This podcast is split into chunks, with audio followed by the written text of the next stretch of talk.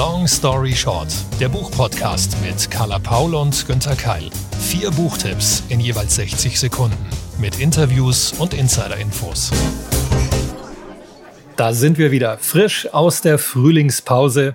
Hallo und herzlich willkommen aus München zur 44. Folge Long Story Short. Liebe Carla, bei dir in Hamburg auch alles startklar?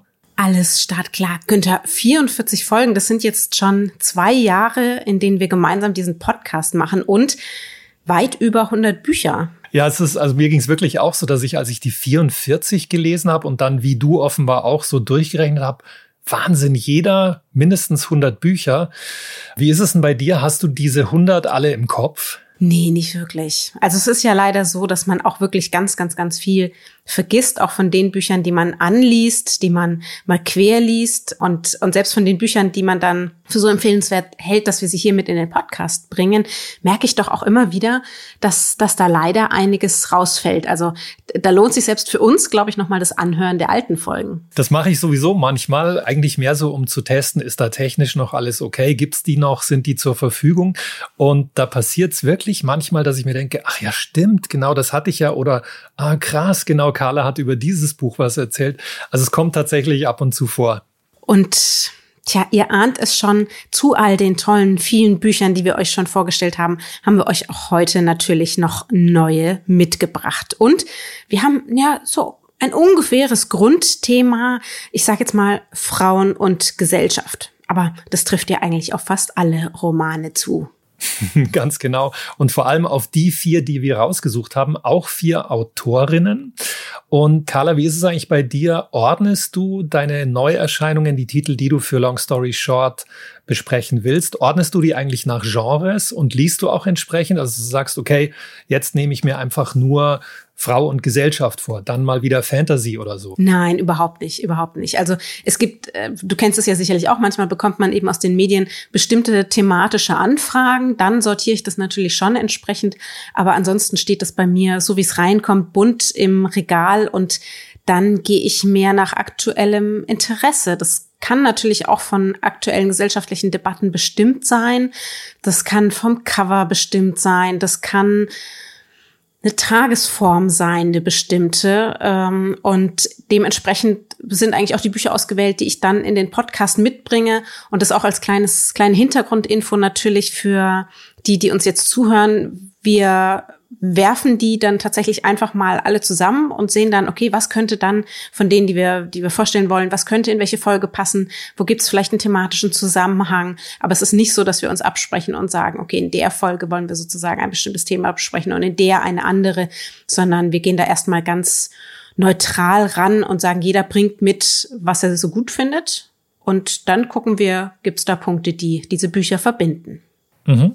Diesen Prozess finde ich eigentlich auch immer spannend und wir wissen ja manchmal gar nicht, wie sich's ähm, ausgeht. Und es war in den letzten Wochen bei mir auch so. Ich habe wirklich drei, vier Bücher, bei denen ich mir sicher war, die nehme ich rein. Und dann hm, habe ich kurz vorher, vor unserer Produktion, doch wieder gedacht, nee, ändere ich. Was ich aber ziemlich sicher wusste, dass ich den folgenden Titel mit dabei haben wollte. Carla, ich habe für dich schon mal das Zitat. Ich möchte mir selbst in den Kopf schauen und mich daran erinnern, wo ich herkomme auch weil ich nicht so richtig glauben will, dass dieser Ort wirklich so ungenügend war, wie mein Tagebuch vermuten lässt. Das spricht schon im Zitat ein sehr, sehr wichtiges Thema an, das aktuell ja tatsächlich die literarischen Debatten bestimmt. Das ist einmal Herkunft und damit begleitend natürlich auch Identität. Geht es darum auch im, ich gehe davon aus, Roman? Das ist kein Roman, aber es ist auch kein Sachbuch, es ist auch kein Memoir, das liegt irgendwie so zwischen allem. Aber du hast es schon richtig gerochen, ja klar, Identität ist wichtig. In dem Fall mh, hm, weniger eine kulturelle als eine geografische. Es geht um die Frage Vorstadt oder Großstadt. Und die das geschrieben hat, ist Tracy Thorne. Singer-Songwriterin. Sie hat mit ihrer Band Everything But the Girl in den 80ern ziemlich viele Hits gehabt. Ja, und um was es in ihrem Buch geht, das verrate ich dir, Carla, und euch jetzt. 60 Sekunden, Long Story Short, ein anderer Planet von Tracy Thorne aus dem Heine Verlag, übersetzt von Conny Lösch. 1979 kauft Tracy sich ihre erste Gitarre in London, gebraucht für 60 Pfund. Damals war sie 17 und London, hm, ja, das war ein anderer Planet, etwas, das viel weiter weg war als die 20 Meilen Entfernung von der Vorstadt, in der Tracy aufgewachsen ist. Mithilfe ihrer Teenager-Tagebücher versucht die inzwischen 58-jährige Musikerin herauszufinden, wie sie selbst als Jugendliche war und wie das Leben grundsätzlich war da draußen in der Vorstadt. Irgendwo zwischen Arbeiterklasse und Mittelschicht, zwischen Geborgenheit und Langeweile. Tracy sagt selbst, sie war melodramatisch unberechenbar, verklemmt, getrieben, schüchtern, romantisch jung und neugierig. Sie wollte rebellieren und Punk sein, aber oft reichte es nur zum Streit mit ihren Eltern, zum Knutschen und Rummachen mit älteren Typen in Diskos und Kneipen. Sehr persönlich erinnert sich Tracy, sie bleibt ganz nah bei ihren Wurzeln und gerade deswegen entwickelt dieses Buch einen ganz eigenen authentischen Charme. Eine sympathische und erhellende Suche nach der Antwort auf die Frage, was die Vorstadt aus uns macht und welche Vor- und Nachteile sie hat sehr, sehr spannendes Thema, das mich tatsächlich auch betrifft. Also nicht, dass ich jetzt in der Nähe von London aufgewachsen wäre, aber zumindestens in, in der fränkischen Kleinstadt im Vergleich dann zur Großstadt. Und ich kenne das auch noch, wie du vielleicht, dass man eben an den Wochenenden als, als Teenager immer lange auf den Bus warten musste und dann aber auch den letzten Bus zum Beispiel noch nach Hause unbedingt kriegen musste und nicht wie die anderen eben in, in die Kids aus der Stadt sozusagen nach Hause laufen konnte dass, ähm, dass, dass da ganz, ganz viele Punkte drin sind, in denen man sich wiedererkennt. Das ging dir ja wahrscheinlich auch so. ganz genau. Das wusste ich jetzt gar nicht, dass wir so ähnlich aufgewachsen sind, Carla, denn ich habe auch so ein Vorstadttrauma, obwohl ich sagen muss, ähm, ich habe das genossen. Ich hatte eine, eine super Kindheit und Jugend. Bei mir war das 35 Kilometer von München entfernt. Aber weil du Busse sagst, ich hasse seitdem Busse wirklich. Also auch in der Großstadt jetzt, ich bin froh, wenn ich das mit U-Bahn fahren kann oder mit der Trambahn, aber Busse, ich glaube, das hängt mit der Vorstadt zusammen. Und du hast recht, ja, wenn man dieses Buch liest, dann kommen so diese Erlebnisse wieder und diese Vergleiche und auch dieses so, ich habe immer ein bisschen neidisch auf die Großstädter geguckt, die kamen mir irgendwie cooler vor, lässiger und ich dachte immer, ich als Vorstadtmensch, als Typ, ich, ich muss da irgendwie, ich muss das wettmachen oder muss mich irgendwie anders beweisen. Und darum geht's bei Tracy auch, dass sie sich fragt, hm, sind die anderen wirklich cooler? Und woran liegt das bei mir? Liegt das daran, dass ich da draußen aufgewachsen bin? Also ich fand das sehr schöne Gedankenspiele und Erinnerungen. Wobei man ihr ja nun nie, wirklich nicht vorwerfen kann, dass sie uncool wäre. Also sie ist ja eigentlich genau das Gegenteil davon. Und sie berichtet da von diesem anderen Planet, auf, auf dem man aufgewachsen ist. Ich glaube, viele kennen es heute auch, eben die, die Landkinder und die Stadtkinder. Mm, sie ist jetzt ja knapp 60. Inwiefern identifiziert sich denn die heutige Jugend vielleicht auch noch mit diesem Buch? Ist das auch was für, für ähm, Eltern, die sagen, Mensch, das könnte ich meinem Teenagerkind jetzt auch schenken? Da findet sich vielleicht auch vieles nochmal wieder? Ja, das glaube ich auf jeden Fall, weil sie sich eigentlich überwiegend mit ihrem früheren Ich beschäftigt, also mit sich selbst so zwischen 12 und 17. Und das ist wunderbar, wie sie beschreibt, wie sie dann, sie nennt das einmal, mit 15 habe ich langsam das Licht des Rock'n'Roll entdeckt, wie sie sich die ersten Platten gekauft hat, dann eben mit 17 die erste Gitarre. Ich glaube, da kann man sich, ähm, auch wenn man jung ist, sehr gut auch heute noch damit identifizieren. Auch so dieses, wo ist die einzige Disco? Wie läuft das mit den Typen? Also auch wenn es heute natürlich über Social Media und Tinder und alles ganz anders laufen kann. Aber ich glaube, es gibt immer noch Parallelen. Das war also Tracy Thorn mit ein anderer Planet. Von ihrem Zuhause von London reisen wir jetzt nach Deutschland und nach Israel. Wir bleiben aber bei Frauen, die von ihrer Vergangenheit geprägt werden und sich darüber hinaus dann ihren eigenen Weg erkämpfen. Lieber Günther, ich habe für dich ein Zitat und wenn du gut bist, errätst du aufgrund dessen das Buch, denn das hast du auch schon gelesen. Ich knall dich ab, sagte ich und zielte. In das Gesicht, das ich nur wütend kannte, zähnefletschend, brüllend oder dann wieder grinsend, höhnisch, überlegen. Dieses Gesicht sollte zerplatzen. Ich hatte es im Gefecht gesehen, die Kopfschüsse, wenn nur noch ein Loch klaffte, wo Augen gewesen waren, eine Nase, ein Mund. Dafür war ich hergekommen, dem Onkel das Grinsen wegzuschießen. Für Gerds Tod, für die Prügel hier bei der Weide mit dem groben Ast, den Gerd hatte aussuchen müssen, und dafür, dass ich Gerd geschlagen hatte, meinen Bruder, mit dem Gürtel. Wenn du ihn liebst, deinen Bruder, dann schlägst du ihn. Puh, Carla, heftige Geschichte, ja. Also das, leider muss ich sagen, dass gerade bei den Schlägen und bei dem Namen Gerd, da hat's bei mir geklingelt. Das kann eigentlich nur Heike Duken sein mit ihrem aktuellen Roman, denn Familie sind wir trotzdem. Erstmal zurückgefragt, stimmt das? Ja, ja, ja. Du, äh, wir hatten beide das, das Vergnügen, die Autorin schon moderieren zu dürfen und dachte ich eben auch, das ist eine Szene, gerade dieses Zitat, das bleibt einem noch, noch sehr, sehr lange drin. Da wird man sich noch dran erinnern, ist ja auch was Gutes bei all dem Schlechten, von dem sie uns erzählt. Was ist dir denn besonders in Erinnerung geblieben davon? Eigentlich die, ja, dieser Versuch, aufzuarbeiten, was passiert ist in der Nazi-Zeit, wie bestimmte Teile der Familie damit verbunden waren. Und du wirst uns ja sicher gleich noch mehr dazu sagen. Also ich habe da schon noch Bilder und auch Stimmungen dazu im Kopf. In diesem Fall ist es eben, wie du sagst, es ist eine Nazi-Geschichte. In diesem Fall waren in der Familie Täter und Opfer und Heike Duken schreibt hier eben auch teilweise autobiografisch.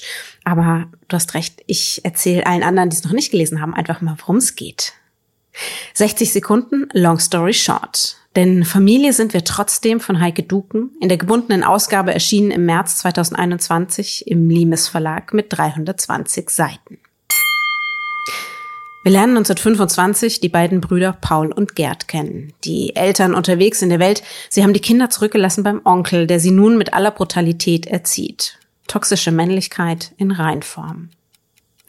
Zu arischen Vorbildern sollen sie werden und Paul nimmt das an. Er lässt sich formen und geht auch später zur SS. Er glaubt all die Propaganda, bis es dann irgendwann zu spät ist.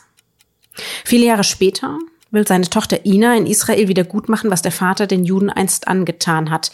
Sie liebt und sie lebt ohne Halt, bis sie ihre eigene Tochter beweist, dass es gar nicht so einfach ist mit den Kindern und den Eltern, mit dem Bessermachen und dem Lossagen von der Schuld.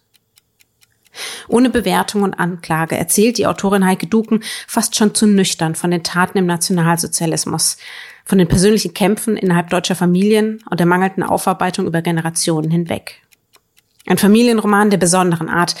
Er geht ums Aushalten und ums Verzeihen, um Trennung und vor allen Dingen um Versöhnung, was in diesen Zeiten ja nicht nur innerhalb der eigenen Familie dringend notwendig erscheint. Hm, du hast ja gerade schon gesagt, fast schon zu nüchtern. Das ging mir ähnlich. Ich war sehr überrascht, wie reduziert und wie ja fast schon trocken sie schreibt. Also nicht, dass es gefühllos wäre, überhaupt nicht, aber jetzt rein auf die Form, die Sprache bezogen. Mir ging es aber so, dass diese Distanz mir geholfen hat, ähm, mich trotzdem aufs Thema und auf die Geschichte einzulassen. War das bei dir auch so oder eher ein Hemmnis? Ich musste mich dran gewöhnen das tatsächlich, weil ich äh, auch aufgrund des Covers eigentlich eben von einer weit emotionaleren Geschichte ausgegangen wäre, was sie ja auch ist. Aber was man interpretiert, wie man es bewertet, welche Emotionen man damit reinpackt, das überlässt Heike Duken eben uns. Ich finde, sie hat es deswegen sehr, sehr gut gemacht, weil es ist eben sehr schwierig. Wie schreibt man darüber, ohne in Schwarz-Weiß zu verfallen? Wie hält man so einen Roman einfach sonst, sonst aus? Weil wir ja alle mit betroffen sind. Also ich kann Ihre Wahl hier sehr, sehr gut verstehen und so sehr ich mir eben oft auch mehr Tiefe gewünscht hätte, die sie ja mir als Leserin überlässt, mehr Einblick auch in die Charaktere und in die Emotionen, so war der Roman, finde ich, eigentlich das ideale Angebot zum Gespräch. Vor allen Dingen natürlich erstmal mit sich selbst, weil man auch während des Lesens immer in, in Konflikt gerät mit den Figuren und dann natürlich mit denen, die, die uns noch bleiben. Das kann ich nur unterstreichen. Dieses Zitat, was du am Anfang gelesen hast, das bezieht sich ja auf die Brüder in der Familie und auf einen Onkel. Mich hat das wirklich im Rückblick auch nochmal geschockt, welches Männerbild da zu dieser Zeit, also nach dem, aber natürlich auch im Zweiten Weltkrieg in der Zeit verbreitet wurde. Also da hat es mich wirklich geschüttelt, fand ich widerlich und eigentlich gut, dass sie sich ähm, diesem Thema nochmal gewidmet hat. Also wie Jungs geprägt wurden von der Generation vorher. Ihr müsst hart sein, ihr müsst euch durchsetzen, ihr müsst schlagen und schießen können. Da gibt's ja auch fantastische Literatur dazu, tatsächlich, wie, wie damals auch die Ideologie in der Nazi-Zeit war, zu dem, mit dieser toxischen Männlichkeit praktisch, die alles verbrannt hat und wo man auch sagen muss, das spielt eine wesentliche Rolle, dass, dass auch die Kinder, die darauf folgten, sich davon nur schwer lösen konnten über die Jahre. Also da müssen wir eben auch heute, finde ich, weit mehr Verständnis haben, ähm, wie, wie damals erzogen worden ist. Und das nimmt sie von Anfang an eben sehr gut auf und bricht sozusagen dann über diese 100 Jahre den Bogen äh, um, um zu erzählen, was, was das auch für die Generation danach noch bedeutet. Und da ist mir auch vieles nochmal in der eigenen Familie klar geworden. Auch bei ihr war das so, also tatsächlich, dass sie das beschreibt über ihren Vater, der auch selber bei der SS war, der auch daran geglaubt hat, der freiwillig da war, der das verinnerlicht hat. Sie hat auch einen Onkel gehabt in diesem Fall, der Arzt war und mit Kindern ja wahrscheinlich Versuche gemacht hat, der Kinder getötet hat der eben eingewirkt hat auf ihren Vater und damit auch auf, natürlich auch auf sie später als Tochter. Und diese Verbindungen, die zieht sie, zieht sie ziemlich, ziemlich toll. Und da würde ich eben sagen, jeder, der auch den Roman in Erwägung zieht, googelt gerne mal eben auch das, das gerade das Interview mit Günther und ihr ist ja noch online, weil finde ich gerade das, das Gespräch rund um den Roman macht hier das Besondere aus. Und vielleicht schließen wir den Kreis nochmal mit der Länge, über die wir am Anfang gesprochen haben. Ich fand nämlich dann letztlich, nachdem ich es gelesen hatte, es sehr positiv, dass es so kurz war, weil oft bei diesen dicken Schinken, die nochmal auf die Nazi-Zeit zurückgreifen und ähm, die Familiengeschichten, glaube ich, ist so ein Abschreckungsfaktor inklusive. Und das ist da eben nicht. Ich glaube, der Zugang wird dadurch leichter, oder? Was meinst du? Auf der einen Seite das, auf der anderen Seite bin ich auch dankbar dafür, dass sie uns diesen, ähm, ich glaube, man nennt das auch manchmal so, diesen Nazi-Kitsch erspart hat. Weil das war es eben nicht. Und das trifft sie sehr, sehr gut. Und ähm, ich denke eben auch alles andere, was danach noch in der Fülle in uns steckt und auch an Emotionen, die sie hervorruft durch das Schreiben, sozusagen, die bleiben dann uns überlassen. Und sie hat gesagt, was gesagt werden musste. Ganz genau. Und wir kommen zur nächsten Autorin, eine Wegbereiterin für viele moderne Stimmen, eine, die auch immer gesellschaftliche Veränderungen literarisch thematisiert und so über ihre Romane Probleme aufgreift und versucht in die Diskussion zu bringen. Sadie Smith mit London Northwest, erschienen im Taschenbuch bei Goldman, im Original bei Kiepenheuer und Witch, übersetzt von Tanja Handels. Leah, Natalie, Felix und Nathan. Diese vier sind in einer Hochhaussiedlung im Londoner Nordwesten aufgewachsen und sie leben immer noch dort. Die meisten Bewohner kommen aus der Karibik oder Indien und sie zählen eher zur Unterschicht. Sie kämpfen sich durch den Alltag und scheitern daran, ihre Träume zu verwirklichen. Wie hat diese Herkunft die vier Freundinnen und Freunde geprägt? Was ist aus ihnen geworden? Die gebildete Lia, 37 Jahre alt, hat es als einzige geschafft. Sie arbeitet als erfolgreiche Anwältin. Doch nachdem sie von einer Bettlerin betrogen wurde, stellt sie ihr Leben in diesem multikulturellen Stadtteil in Frage. Und nicht nur das. Sie zweifelt an ihren Zielen ihrer Zukunft. Ich hatte beim Lesen das Gefühl, völlig in den Nordwesten Londons einzutauchen und ich habe so viel gelernt wie nach dem Lesen einer Sozialstudie. Ein starkes Buch über das, was Menschen aus ihrem Leben machen wollen und was letztlich das Leben aus ihnen macht. Mit Sprachakrobatik, Stilbrüchen und Spannung die fantastische Sadie Smith. Eigentlich müssen wir uns ein bisschen schämen, dass wir sie vorher in diesem Podcast noch gar nicht besprochen und erwähnt haben. Sie ist ja eine der ganz, ganz großen Literatinnen, die, deren Stimme auch tatsächlich weltweit geschätzt wird, auch gerade wenn es eben um politische Teilhabe geht. Ist London Northwest denn sozusagen der Lieblingsroman von ihr für dich, Günther? Ja, ich habe sie eigentlich auch damit erst so richtig entdeckt.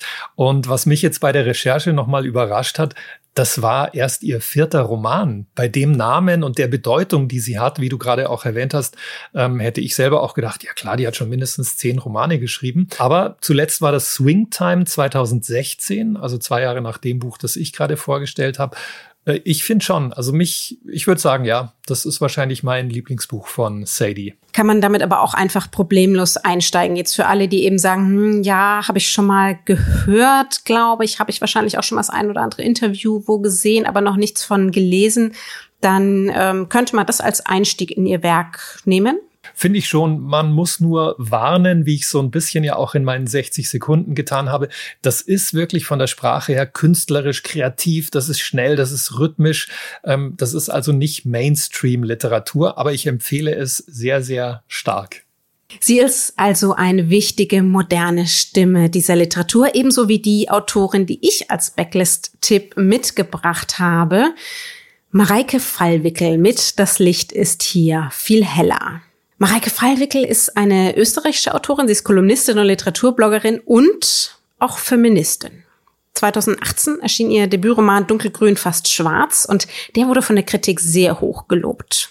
Ein Jahr später dann Das Licht ist hier viel heller. Und weil dieser Roman in meinem Gefühl nicht ganz so viel Reichweite hatte wie der Vorgänger, es aber sowohl stilistisch als auch feministisch, finde ich, mehr als verdient hat, stelle ich ihn euch jetzt nochmal vor. 60 Sekunden, long story short, Mareike Fallwickel mit Das Licht ist hier viel heller. Im März 2021 als Taschenbuch im Penguin Verlag erschienen, 384 Seiten.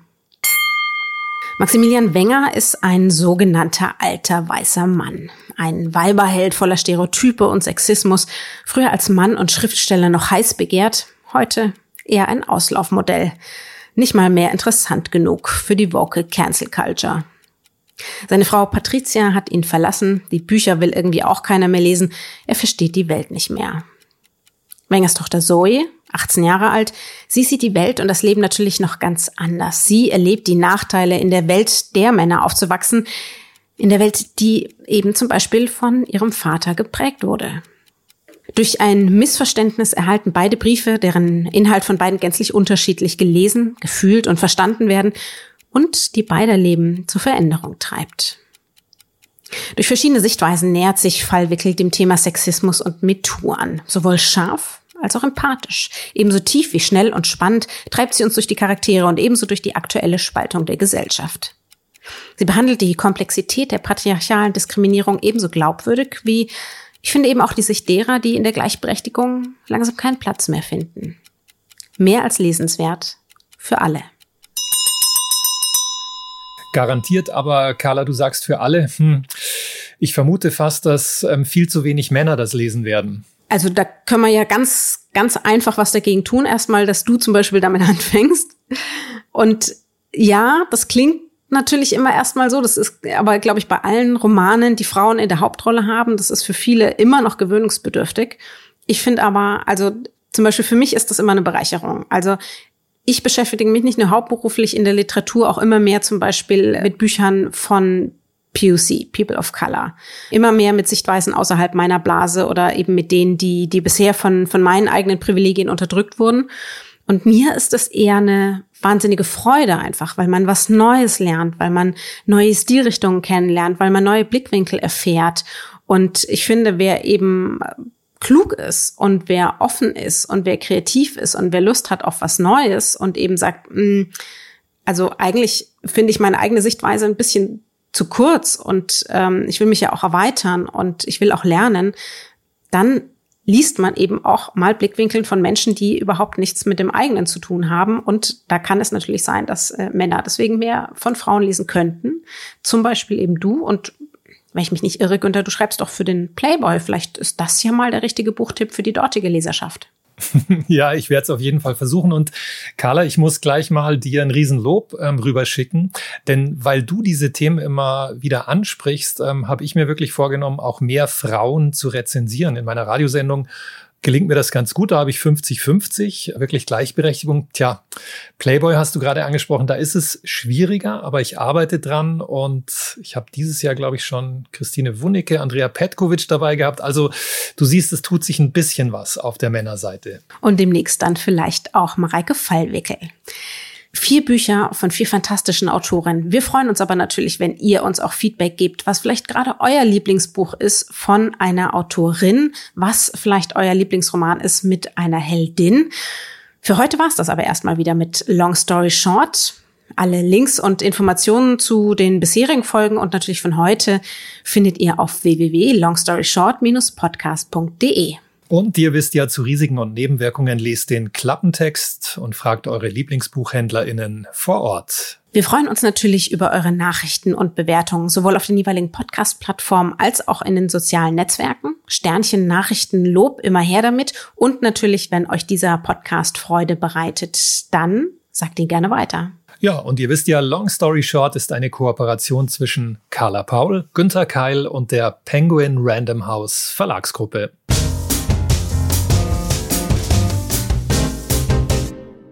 Zum Schluss möchte ich euch noch den Podcast meiner Kollegen Stefanie Stahl und Lukas Klaschinski ans Herz legen. Worum es bei ihnen geht, erzählen sie euch am besten selbst. Hallo, hier sind Stefanie Stahl und Lukas Klaschinski. Wir machen den Podcast So bin ich eben, der Psychologie-Podcast für alle Normalgestörten. Ja. Und dort behandeln wir alle möglichen Lebensprobleme rund um das Thema Beziehungen, Selbstwert, Job, ja. Trennung, Verlust, alles, was einem so passieren kann da im hatten Leben. wir schon die buntesten Fragen drin, wie warum bin ich immer noch Single, wie behaupte ich mich gegenüber anderen, passen wir eigentlich zusammen? Und ganz wichtig ist, wenn man das Thema Probleme hört, dann denkt man immer, ein riesen Rucksack, das ist alles schwer. Aber ich finde, uns gelingt es ganz gut, die gut und leicht aufzuschlüsseln, dass es auch Spaß macht, das zu hören. Und wenn ihr mal reinhören wollt, tut das gerne. Wir freuen uns auf euch und eure Fragen. Und ihr findet unseren Podcast auf Audio Now und überall, wo es Podcasts gibt.